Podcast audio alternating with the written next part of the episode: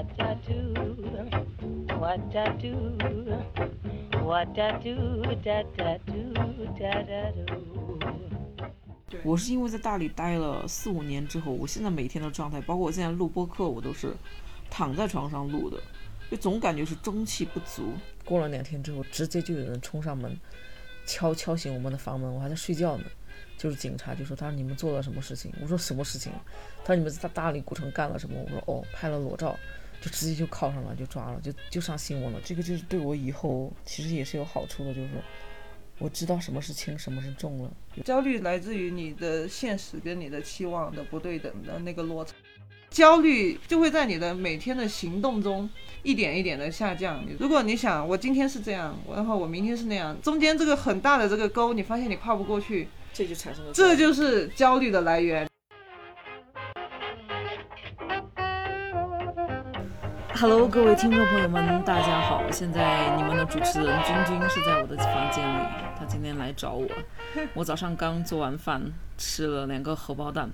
不，早上我煎了三个荷包蛋，特别的油，特别的腻，但是我还是把它坚持吃完了。因为我每天的生活就是喝茶，不停的喝茶。但是喝茶有个缺点就是容易饿，所以呢，我就特意煎了三个特别油腻的荷包蛋，这样就能够抵一会儿，就不那么快的饿了。我一个北京的拍纪录片的一个导演哈，他就是在北在他是在抖音上认识我的，对我认识之后他就说他想为我拍摄一期，嗯，关于大理的这些不务正业的人里面的其中一期，于是他就来到了我房间里，结果拍着拍着他就感觉不想拍了。他说为什么？他说你们这群人其实就是一群不思进取的人，身上根本就没什么内涵。他说你知道吗？昨天跟你约的是两点，结果两点之后你告诉我什么？你还没有起床，我等胡歌我都没这么等过，你知道吗？我就当时就，我说确确实实是，对。而且感觉跟那个导演的三观也挺不符合的，他是完完全全是属于是大城市的那种人，他的价值观也很主流，他就是一直跟我洗脑，他一直把他的价值观传授给我，他就说，他他说完那个我等胡歌都没这么等过之后，他又说了一句，他说。你知道吗？我的女朋友来大理三天，人家就玩了一天，就一天，就一天去环洱海，其他两天你知道她在做什么吗？他在房间里完成了两千字的论文。便便两千字的论文呀！你们在做什么呢？你们这些人打着文艺的幌子，实际上从来不看书，从来不做正事儿，也没有什么想去挣钱的欲望。你们知道什么是钱吗？我告诉你，世界上就只有两种人：一种是见识过大钱的人，一种是不知道钱是什么的人。反正就是把我给好好的怼了一遍。他还说他们在北京的时候，他就说：“你知道钱花不完是一种什么感受吗？”我告诉你，有一次我们剧组去拍戏，拍完以后钱花不完了，怎么花的？我们去洗澡，我们去，他说是，我们去泡足浴，对，我们去泡足浴，那里面的波士顿龙虾，我们一人只吃一口，然后就端出去倒了。鱼子火锅，别人都是一家七八口吃一吃一锅，我们。一人点一锅，吃不完全倒了。哇，就反正就这样说，其实对我的冲击还挺大的。我不知道怎么去评说这件事儿，但确确实实对我是造成了一些影响的。从那件事儿之后，我重新思考了一下钱对我的影响，就是我们应该去正视钱，对不对？人家说了说，其实，在大理好多人，他们会用一句通俗的话来讲，就是他们会时常把。嗯，艺术家视金钱为粪土挂在嘴边，但其实是不好的。他们所谓的这种对金钱的无视，其实是他们喜欢那种自己不喜欢钱的感觉，你知道吧？就是他会觉得自己不喜欢钱是很牛逼的。比如我就觉得，哎，今天这事儿我不做，我不稀罕这点钱。他是觉得他们会这样来标榜自己，但其实他们是没有摆正对钱的一个欲望。是钱是需要的，但可能说。没有说要到达去为了钱去卖命的一个一个地步吧，嗯，我在大理待了五年，唯一做做了的一件事情就是，我在不停的不停的拍这些躺平的人，就是每天都在不停的搜集素材。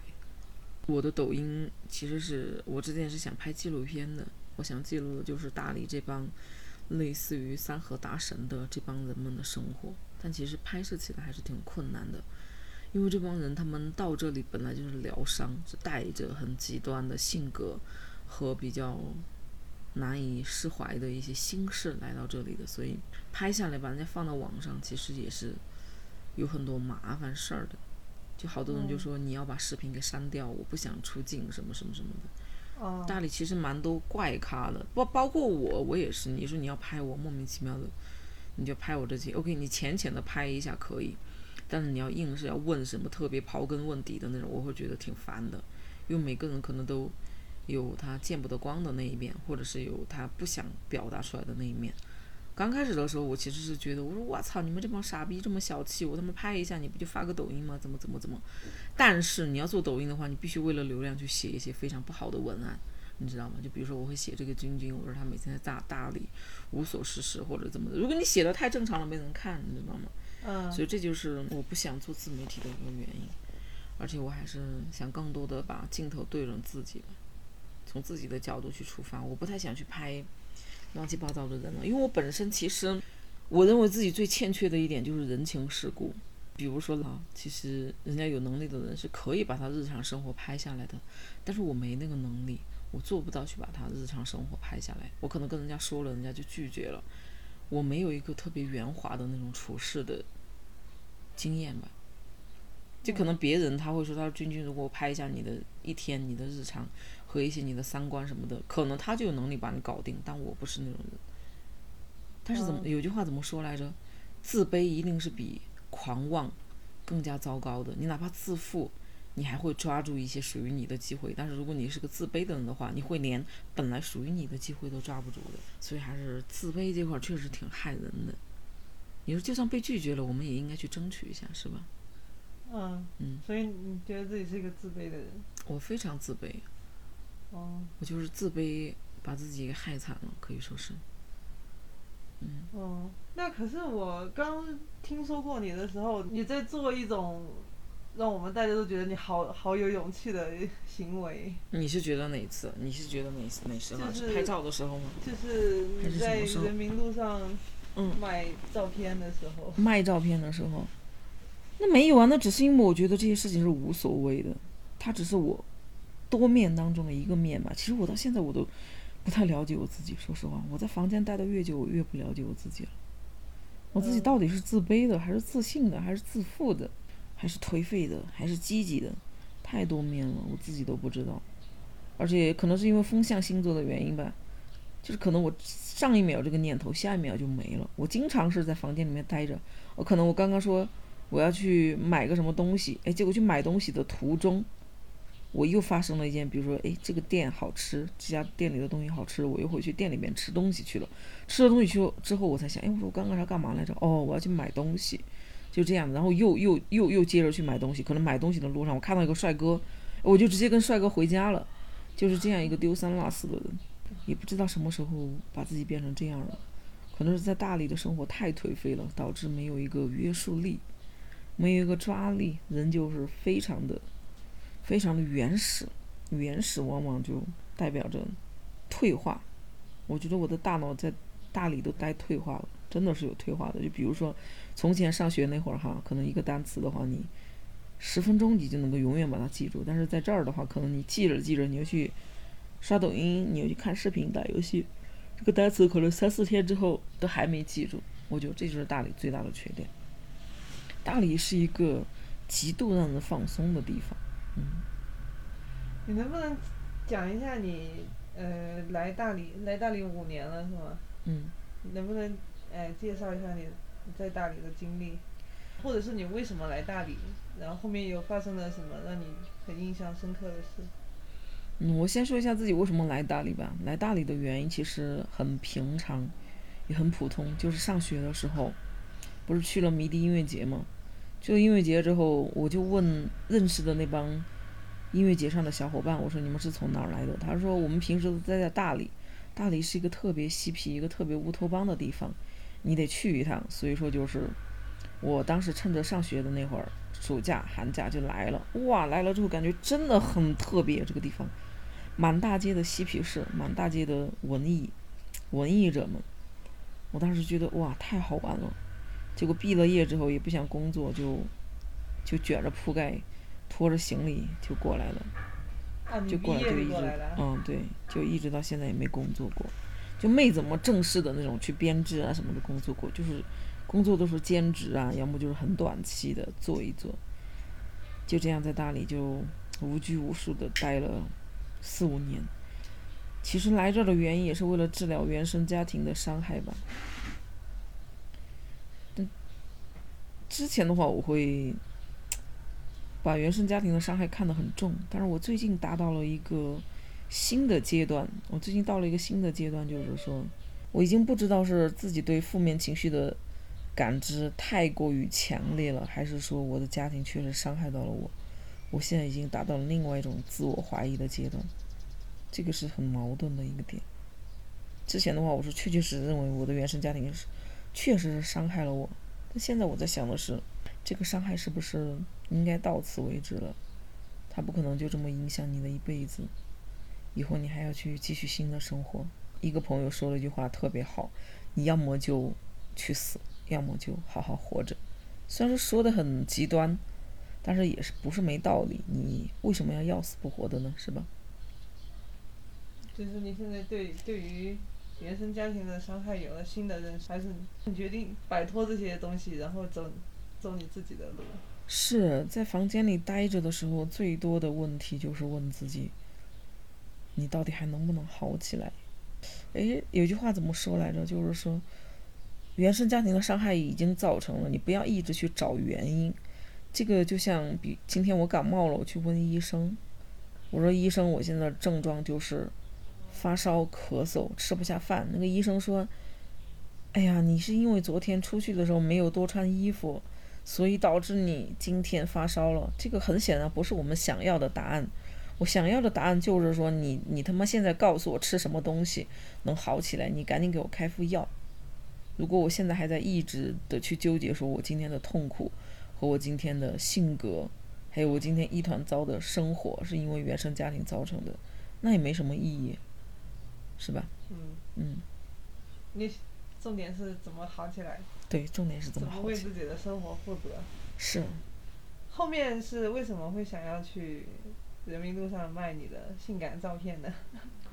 因为我感觉可能这个是没有人抢生意的吧，对，别人有种他也去卖啊，所以我就我就去卖了。结果当时卖明信片的时候卖的还挺好的，一张十二块钱，就是我的一些人体的黑白的明信片。结果后来有一天，警察在那儿看见了，他就说我什么卖淫秽的东西，立马就把我给又给抓起来了。怎么叫做又给抓起来了？对，因为之前不就是拍照的时候，呃，抓了一次嘛。嗯就抓了两次啊。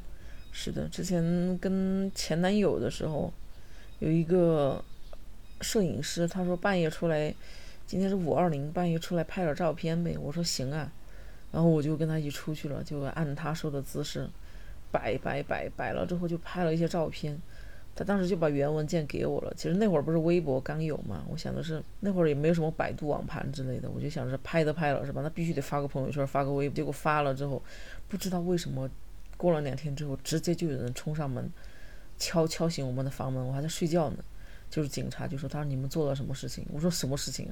他说你们在大理古城干了什么？我说哦，拍了裸照，就直接就铐上了，就抓了，就就上新闻了，就就这么莫名其妙。那这些事情对你有什么影响吗？对我的影响就是说，我现在不是在从事的是也是那种什么自媒体嘛，这个就是对我以后其实也是有好处的，就是我知道什么是轻，什么是重了。有些时候还是好多艺术家他都把自己给搞死了，而搞死的原因就在于他们太放纵了，他不知道说有时候人家要想把你给嘎了，就能够把你给嘎了他。不知道界限在哪里。他不知道界限的在哪里。对，就是在我很年轻的时候受到了这次教训，就对我以后的创作什么的也是有好处的。嗯，他让我知道了，如果说你要做一个公众人物，或者是要做自媒体博主什么的，你还是得有些事情必须得悠着点儿，不然你怎么死的都不知道。这就是带给我最最大的一个教训。所以说，为什么我要买那么多太极图挂在背后，就是因为那个我想的是，凡事我们要去看到另一面。你要说那个事儿，它让我失去了十五天的自由，对吧？把我关在拘留所里，它的好的一面就是教会了我做人做事儿。以后每当我特别飘的时候，我就会想想曾经的这个教训。嗯，这个是最来的最直接的，这就是一次上课。我看到你的房间里面好多这种阴阳图，还有你的那个头像也是阴阳图，很喜欢道家的那种思想。不是不是不是，这这是最近才买的，是因为什么呢？是因为去年夏天的时候，我不是认识一个男生吗？嗯，在人民路摆摊的时候，不是卖槟榔嘛？结果有一个男生他的烟掉了，结果我们几个姐妹儿就就叫住了他说：“哎，哥们儿哥们儿，你烟掉了。”然后那哥们儿就过来把烟把烟捡起来，我们就说赶紧买槟榔，他就 他不想买，但是在我的什么什么淫威之下，他就不得已买了一些槟榔。后来我跟他就短暂的相处了一会儿，他是剧组的，就最后他们就走了。走了之后，后来我又去他家找了他，我就是这么一件乌龙的事儿，其实就让我重新去审视了自己。其实啊，有些事情我想想要用语言组织，确实是我不知道怎么去组织他的这件事情。就是说，我在大理有过一段很短暂的情缘，但是呢，我又跑到人家男生家里去找他了，是因为当时我看到他身份证，他家是在福建一个叫关庄的村子里面，我就跑过去了。其实都已经跟人家分开半年了，我还跑过去。但是回来之后，我就在想，我为什么去做这些事情呢？我深深的进行了自我检讨，后来发现，其实我的骨子里，像我们这种搞艺术的人哈，骨子里其实是不安分的，他是需要去主动追求一些痛苦的。其实我们是不追求安分的，安分从来就不能带给我们一些灵感，所以你要不停的去动荡，而动荡最直接的就是荷尔蒙，只有荷尔蒙的刺激，它才能够让你有更多的灵感，去创作艺术的作品。就那件事情对我造成了很深的影响，我三个月之后才好起来。这期间我不停的在问自己，我为什么要这么做？很痛苦的，其实。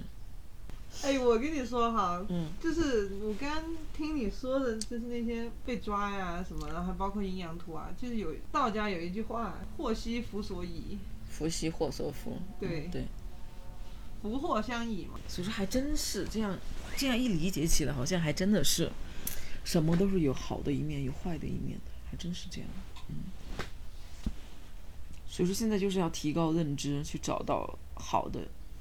哦，所以说现在我要做的事情就是不断的去学习，不断的去进步，从坏的事情里面把好的那一面给找到，因为你只有你认知够了，你才能够从坏中去知道它好的是什么，对吧？嗯，那你刚刚提到说是想要进步，想要变得更好，那你，那你觉得要你要做出一些什么样的改变，或者是你要怎么样去追求一个更好的状态？就像你昨天有跟我讲那个冰冰，你觉得她很有精力，非常的旺盛，六点钟就起床，然后到处跑，跑到可能到晚上，然后才歇歇下来。你觉得特别羡慕她的精力？你觉得这个是你想要的一个状态吗？你就想想要变得像她那样，像有一个很旺盛的精力，然后可以做很多自己想做的事，然后见很多人。冰冰那种状态当然是我想要的状态了。可能我们有句话怎么说来着？就是你喜欢的，就是你没有的状态。对，我是因为在大理待了四五年之后，我现在每天的状态，包括我现在录播课，我都是躺在床上录的，就总感觉是中气不足。我昨天晚上睡觉的时候，我才想了一下，为什么我会没有冰冰那种状态呢？其实最大的原因就是我没好好睡觉，你知道吧？因为熬夜让自己白天，你看昨天我见你的时候，我整个人是一点状态都没有的。但是如果我白天好好的去蹦蹦跳跳的，像冰冰那样到处走、到处玩，是吧？把体力消耗了，那我晚上我的机体、我的身体机能就会得到很很好的恢复，因为他累了，他就会睡得很好。最近在大理认识了一个叫冰冰的朋友，她是一个女孩，是浙江人。哇塞，她每天的精力好充沛啊！就是他可以做到每天晚上十一点钟睡觉，睡了之后早上六点钟起床。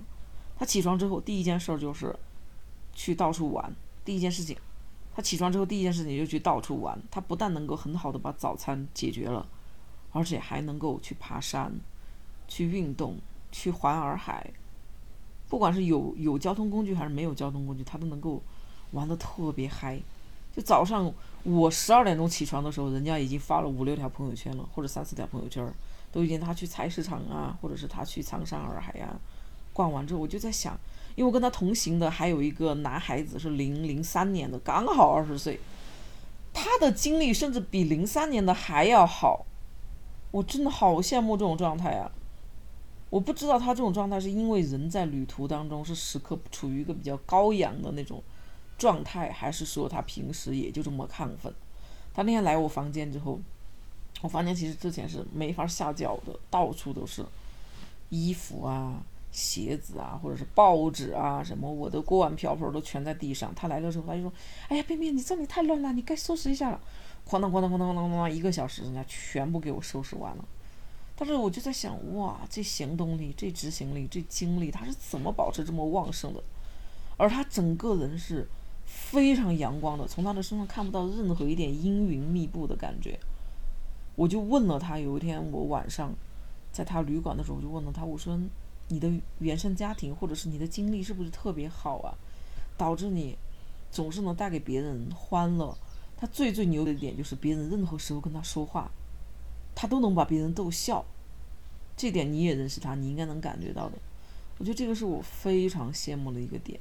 他才跟我讲，他说其实他的家里重男轻女，为了要一个男孩儿，甚至生了一个弟弟，他妈就不管他的，也不给他钱，非常差的家庭环境。但是我跟他是完全完全黑白的，他完如果是他要是完全白的话，我是完全是黑的，所以我特别羡慕，就是这就是他带给我比较深的感触的一个原因。我也想像他那样，就去找回自己心中的那股中气。就是我，我感觉我好像是带不动似的。我，我就那天好好分析了一下自己的状态，就是我随时说话，我眉头都是皱着的，而且我的中气跑的最重的一个原因是什么？就是我经常叹气。你想，就这种，唉，就是一叹下去的时候，叹气的时候，其实人是往下沉的，就沉下去之后，我的气就没有了。他是那种整个人，人家都是这种，哈哈哈哈哈哈！哎呀，君君你来了，你赶紧坐啊，吃什么喝什么。就包括那个咖啡店的那个喜恩姐姐，那个老板娘，你应该也能感觉到，她的中气是很足。但我的话，我感觉好像有什么东西在我的胸腔内，它是在吸我能量的。最近我找了下这个东西，可能就是因为我的经历，我的家庭，它就像颗黑洞一样，随时都在偷我的能量。而偷我能量的方式就在于我在不停的去想这个事儿。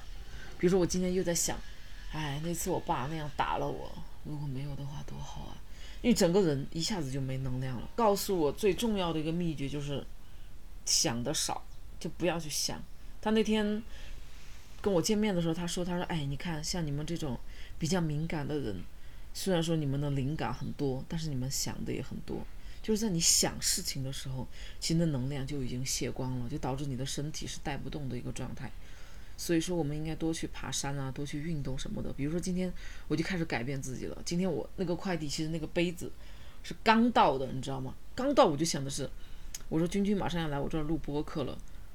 如果是以前的话，我会想着，哎呀，明天再去拿吧，或者是下午实在拖的不行了再去拿。但现在我想的是，我想拿，我想去，我的脑海里想去拿杯子，那为什么我不马上去？我就要折腾起来。那我为什么不去把杯子给拿了呢？我为什么要在这里不停的想？如果我不去拿这个杯子，我不立刻去拿这个杯子，我起码要想四五遍，我心里会对这个杯子充满了欲望。但是我拿了，我是，但是我如果我去把杯子拿了之后，这个欲望它就它就没有了，我就不会再去想了。这就是停止内耗最重要的一个方法。还有之前我看到一个博主说，他说，其实当我们到了三十岁或者四十岁之后，人是折腾不起来的。但是我们往往忽略的点就是，生命其实就在于折腾。我们就是应该去旅行，就是应该去坐火车，就是应该睡不好吃不好，就是应该去到处玩，去折腾你的生命，你的生命就折腾折腾着，就变得越来越好了。这就是这个冰冰带给我最大的一个感受，它带给我的就是要随时折腾，要保持新鲜感。很多地方他都去了两三次，但他还愿意去。他去之后，他去发掘新的地方。像我们，比如说，我们现在去德宏，或者我们现在去泰国，可能你去过几次，你就不想再去了。你下下一次你就会换去越南，或者是你会去红河。他的话，他今年去了泰国，他明年还愿意去，哪怕走过的地方，他都还愿意去保持新鲜感，他还可以去发掘新的一个点。这个是值得我们学习的最最最，这个是一种很难得保持的一种能力。这些是他教会我的第二点，就是要保持新鲜感。还有他教会我的第三点，就是要立马去执行。比如说他那天说了要去沉香那里拿东西，立马冒着那么大的雨，前天的雨多大你应该知道吧？早上的时候那雨稀里哗啦的，直接下的整个屋顶都是都是乒铃乓啷的那种。他打着一把伞，他就去拿东西去了。拿了之后回来就等着那个朋友，他们就一起出发了。因为那天他是想把东西放寄放在我这里，我当时就想，我的天！那种情况下，你可能是出钱请我，我都不会去的。但是我当时又想了一下，下那么大的雨，其实还有什么美团小哥什么的，人家同样也在送外卖，还有那么多户外工作的人家同样也在户外工作。他教会我很多，他让我看到了生命完全不同的另外一种可能性。除了在房间躺着而外，我们还可以折腾，还可以对生命保持新鲜感，还可以有很强的执行力。说去做就立马去做，只有做了你才会减少消耗。为什么那么想呢？对吧？就像简简单单的拿杯子，我去拿了，我就不会再想了。我看到它，我摸到它，我就不会再挂念。哦，这个快递我没去拿，好想要，又怎么怎么怎么样？嗯，你看冰冰啊，他也说到他家里重男轻女嘛，然后他妈也不给他钱什么的。你的你的原生家庭也不好嘛，就是你们从同样的起点出发，都是从一个不太好的原生家庭出发，然后他走向了。另外一面，然后你走向了这一边，然后你突然看到他，你说哇，原来都是同样的起点，但是我们可以有不同的选择，呃，我们可以有不同的状态呈现出来，这个是这个是我觉得很妙的一个地方。虽然我们都拿到了相同的牌，但是我们可以打出不同的花色，不可以打出不同的状态。冰冰这个人，我其实认识。他的时间比你的时间更长，加了他微信大概有两年了，我就看到他不停的去新疆，不停的，而且必定会去菜市场和和什么牲畜市场这种地方拍的都是有一样的画面，一样的图片，然后他就是不厌其烦的，就是不厌其烦的拍朋友发朋友圈。他就会愿意去一些我们觉得很很无趣的地方，包括他在家里面的时候，他也会经常去公园啊什么的拍一些老老大爷老大妈呀，就是我们觉得很司空见惯的一些事情，然后人家就是不愿意不厌其烦的去去做。我一开始的想法是。你这样其实你没有得到一些新的东西，你没有，你其实绕来绕去就是你看来看去，虽然你去了这么多地方，但是你永远都是在那几个点里面转，然后你你其实也没有获得什么新的东西。今天我听你这么说，我就觉得我又觉得，冰冰在我的印象里面的又不一样。冰冰她其实是一个对自己喜欢的事情很有非常有热情的一个人，这一点也改变了我的认知。对对对，也许人家的。也许人家的梦想就是拍一辈子，就这样循环的，你不觉得也很牛？就像公园一样，一个公园路过了一次，你就不想再路过第二次。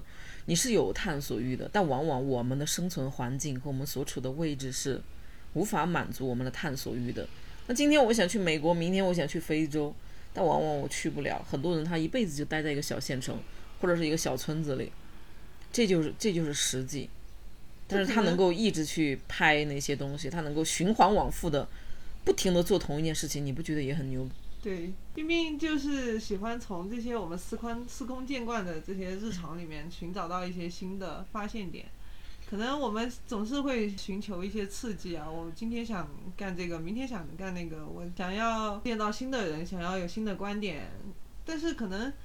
冰冰给我们一个启发，就是你可以从这些你已经对他熟的不能再熟的事物或者人里面，重新发现他的闪光点。我们无论做什么，我们人的本性都会有欲望的，而我们欲望的点会不断提高的。就像今天我得到了一只鸡腿，明天可能我就想要一只鸡翅，后天我就想得到一整只鸡。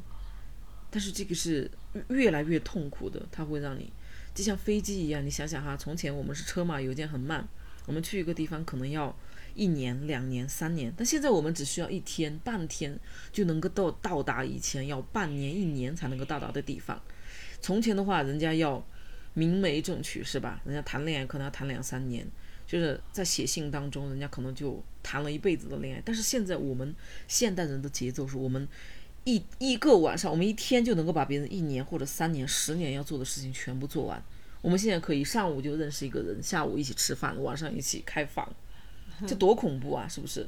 其实从某种程度上来说，他是在做一些复古的事情，你知道吧？嗯，这个我就觉得冰冰是很厉害的。我们也要这样，我们也应该这样。所以说，他从某种程度上来说，他真的是在保持初心的，你没发现吗？嗯，我们曾经也说过，十年如一日的去保持某件事情，但其实往往你。时间到了，你根本就没那么热爱。就比如说我以前，我会发誓，我每一年都要去迷笛音乐节。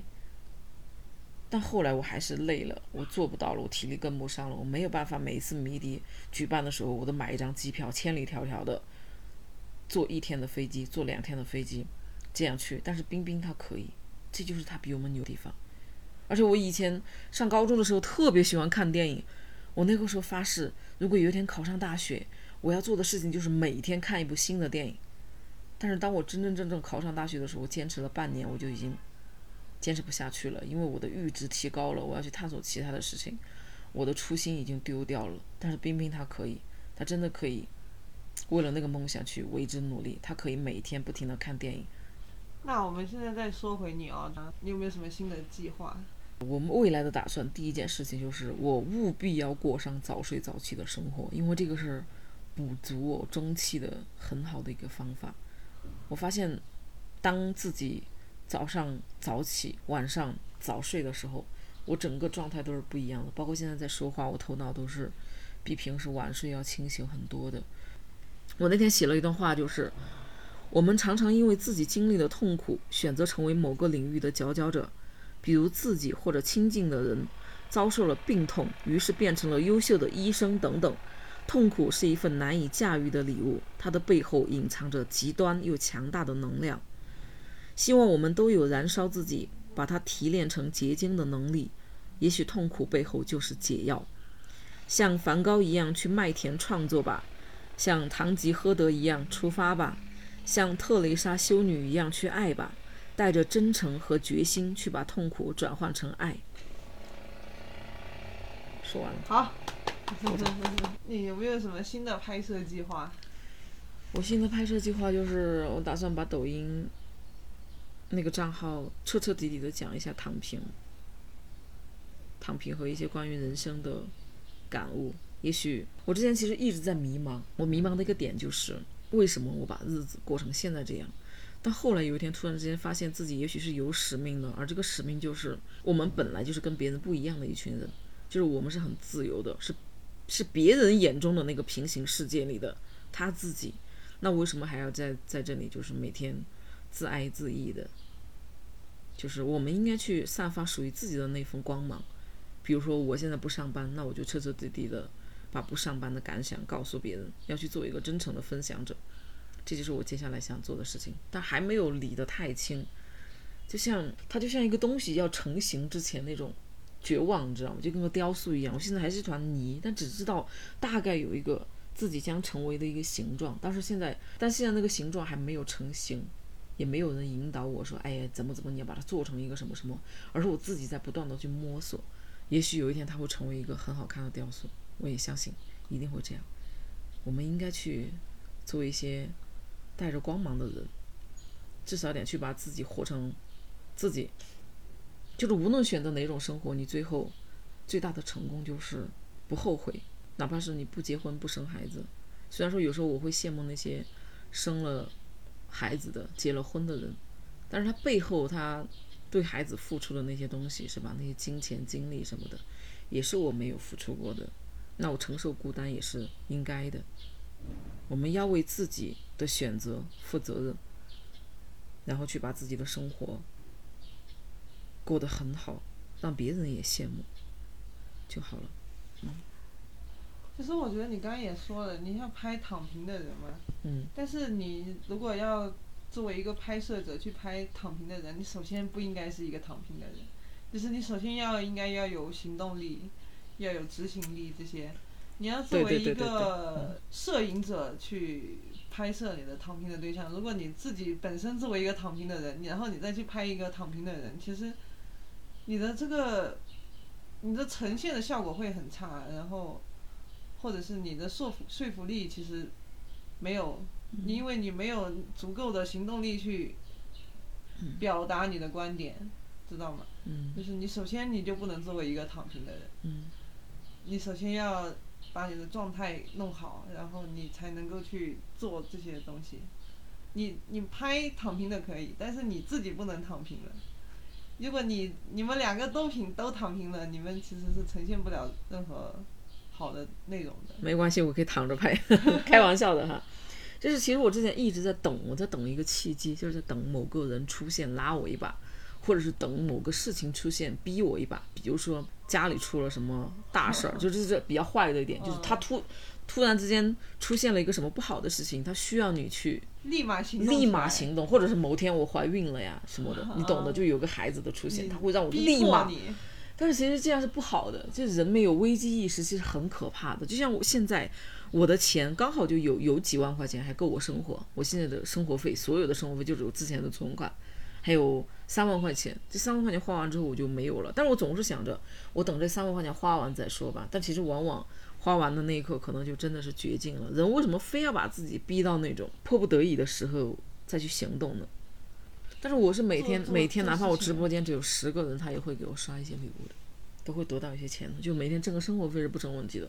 就比如像你们去摆摊儿，知道吗？这个是我最好的一点。我是去年五月份的时候发现我前男友出轨了，他一直背着我在跟其他女的，呃，有联系什么的。但是我们没办法，已经谈了五六年了，你知道吗？已经谈了五年了，就早就是左手牵右手的一个状态了。所以一直拖拖拉拉到去年十月份，我的另外百分之五十就彻底空出来了。之前饭都是他在做，每天也会有他陪我散个步什么的。人家 A 一说，妹妹，我们骑摩托车去香格里拉吧，立马就出发了，就没这么内耗的。现在十月份彻底结束之后，就最近这段日子，剩下的时间都是一个人度过的。嗯然后就开始想东想西，对，没社交，对任何事情提不起兴趣，也不知道自己是不是抑郁了。就我们今天不是也在你家吗？嗯，然后我我进来，我第一个感受就是哇，东西好多。嗯是多还是乱，还是又多又乱？也不能说特别乱吧，嗯就是反正就是你要，你像我来了以后，我这也找不到，那也找不到，嗯，我就觉得，其实你刚刚也说你你想要变得更好嘛，更好的状态，然后你取个快递，然后你觉得很有一个有一个成就感，我觉得你就可以从这些小事着眼，嗯。小事着手起来，你就比如说我今天走了，走了以后你就觉得哇，我今天播客也录了，快递也取了，那我就把我的房间整理一下，然后把这些东西都归位，把鞋子什么的都放到一个地方，衣服全部都挂起来，然后做完这些以后呢，然后再打打扫一下卫生，把这些瓜子壳什么的都扫了。然后再把你的茶具全都摆好，摆整齐。。如果今天我不去拿到这个杯子的话，我喝茶整个过程当中我都在想这个杯子，我就内耗到。因为这些小事你，比如说你今天整理了衣衣服，整理了房间，然后打扫了卫生，你是特别明显的就能感受得到变化的，因为你百分之七八十的时间都是处在这个房间里面，这个房间里面变好变整洁，其实你的整个人的状态都会好很多。嗯。你会觉得房间脏乱了这么久，但是我今天它变得整洁了，你就会整个人都会更清新，你的头脑会变得更清新，你的内耗至少就会少了百分之三十。嗯。然后你做完这些事情以后呢，你可以就坐下来安安静静的喝茶也行，嗯或者是你也可以，呃，你刚刚不是也买了很多肉嘛，你也可以做顿饭也行，嗯然后你就会你就会很享受这一天的成果，嗯你觉得哦，我播客也录了，房间也打扫了，饭也做了，这其实就是你进步的一个开始。所以你觉得，你觉得我中气不足，就是随时就是这种状态，就是对对，随时都在叹气。就是是内耗，除了睡不好以外，还有就是内耗，是吧？就因为想太多，所以才导致我这么气不足的，是吗？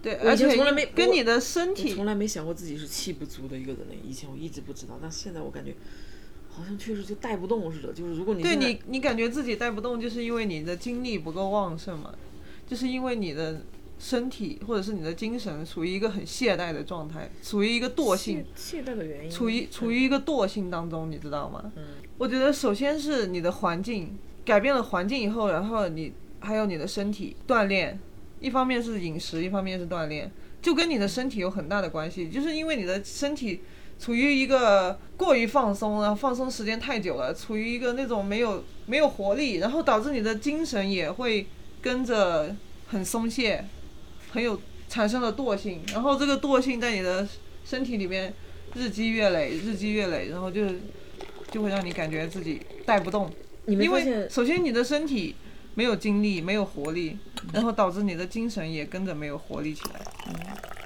你没发现有一个很奇怪的点，就是人越呆越不想动嘛，越不想动就越对啊，这就是一个恶性循环啊。是是。是所以你，所以我跟你说的这些从小事着手的这些，嗯其实也就是在说，嗯你可以有一个小小的开始，嗯，不是那种让你立马就要做出很明显的巨大的改变的那种，让你今天今天你还很懈怠，明天你就是大理最积极的、最阳光的人，啊，这就是躺平的结果。其实今天就躺平而言呢，我想说最关键的，其实就躺平而言，我想说最关键的一点就是，朋友们，其实躺久了之后，真的会社会性死亡的。就除了身体会越来越懈怠而外，你还会社会性死亡。就是你待在家里，你长期不去接触，越躺越不想动。其实很多朋友人家都问我，便便，你今天要不要出来喝个茶、散个步，或者我们去爬山什么的，我都说没兴趣，不好意思，我没没有空。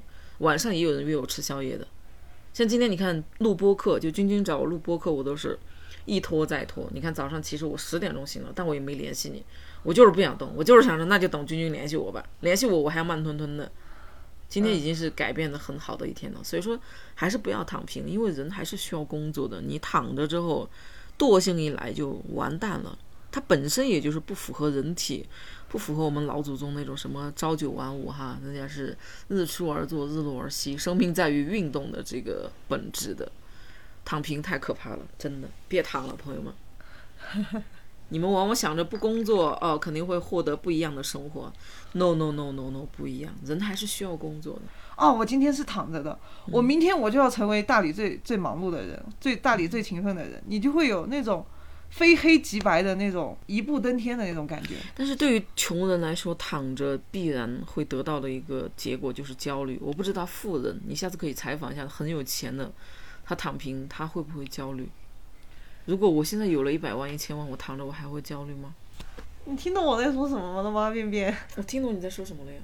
你说的是要解决内耗的，解决躺平带来的内耗的一个方法，就从一小步开始做起，然后你才能以小博大，对不对？我说的是你躺久了以后，你的头脑里会会产生一个误区，嗯，就是你想我今天是躺着的，我明天就是一步登天，我明天就可以成为最勤奋的人。但其实是这个往这个中间其实是有很大的一个距离，很长的路要走的。但是我刚刚在说焦虑的原因，是因为我没有那种明天要一步登天的感觉，我只是在为我焦虑找原因。因为躺着，我觉得我躺了这么久之后，我产生了没有明天要一步登天的感觉，我只是产生了焦虑，而我把这一切归罪于我没有钱，我没有你说的那种要一步登天的感觉。我的说，我的意思就是焦虑的来源，就是因为中间有很长的路要走，但是是是你不，你却不想走那么长的距离，你就想我今天是躺着的，我但是我希望我明天就能够得到很多钱，嗯，因为你不想走中间这段路，你想一步给它跨过去。但是我的意思是说，我刚刚跟你说这么多的，就是做饭、打扫房间这些，就是告诉你，这中间其实是有很大一段路的。如果你能够不要看着前面，你就看着你的脚下，你就一步一步的。我今天走，我今天走这一步，我今天打扫房间，我明天走下一步，就是你的慢慢的，你这个焦虑就会在你的每天的行动中一点一点的下降。你如果你想我今天是这样，然后我明天是那样，然后中间这个很大的这个沟，你发现你跨不过去，这就产生了这就是焦虑的来源，你知道吗是？是是内耗的来源。你不要想明天我要做什么，你就说我今天做好我今天的事情，我今天把房子收拾好，我明天把我的视频剪好，嗯我后天发布我的视频，我再后天我再去拍摄别的视频。你不要想着我马上就有几万、几十万的收入，你就想着我今天做好我今天的事情，在这个过程中，其实你的内耗其实是在慢慢的下降的。那你说，如果现在我就安慰自己，或者是完全认命，就觉得呃，我好好躺平，我啥也不管，那你觉得这又是一种什么样的状态？我就觉得哇，无所谓了，我就这样。我既然现在坐着，那我就好好享受现在坐着，我不管明天了。我觉得，如果你能够接受你自己这样，其实也可以。也可以哈，嗯，但是我接受不了的，说实话。对就是嗯，就是人这个东西，这人人这个动物，就是你，你可以做这样的假设，但是你有真正实践起来，嗯你就会发现，你永远都永做不到远做不到，是。对你永远都做不到。你嗯你即便你今天能心安理得的躺，明天你能心安理得的躺，但是你躺一年以后，你绝对还是很很糟糕的一个状态。那你说这种焦虑是来自于外界吗？是来自于别人都怎么怎么样，而我没怎么怎么样吗？躺平之后这种，如果大家都在躺的话，我还会焦虑吗？这种焦虑来自哪里呢？来自大环境吗？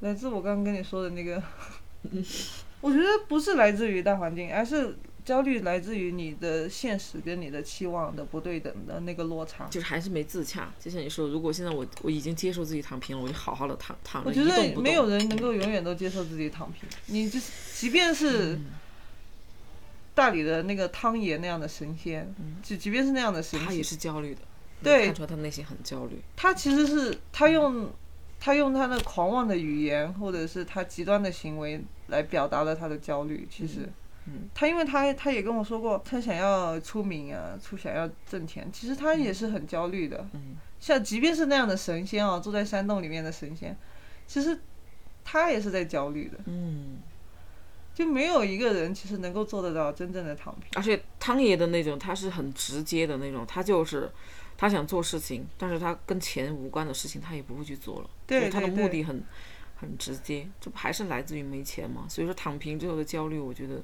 就是来自于欲望跟现实的不对等。对，就是来自于那个落差嘛，你心里面的那个落差。好恐怖啊！你说自己的身体又在向下，自己的欲望又在向上，这种状态是很撕裂的。对你越来越那个那个差距越来越大，落差越来越大，你就你的状精神状态就越来越糟糕，你的焦虑就越来越大。嗯，你一方面降低你的那个心理的期待，一方面增加你的身体的行动。所以说，对对对，你你这个说的对。但我刚刚想想补充的一点就是，我说其实这也产生了三种结果。躺平的一种就是，第一种结果就是，嗯，你的身体在向下哈，你的欲望在向上，这种很撕裂的状态。第二种就是，呃，哦不对，就两种结果。第一种就是身体向下，欲望向上，导致的很撕裂的结果。第二种就是自洽，就是你完全接受自己躺平，我也没欲望了，像尼姑庵里的尼姑一样，他就知道我是怎么怎么怎么。我觉得还可以延伸出第三种，就是说慢慢的去改变他自己。一种是改变不了了，你没发现？其实大理好多躺平的，我认识的四十多岁的，嗯、没有结婚的，没有孩子的，他们都有点，我觉得都有点变态了。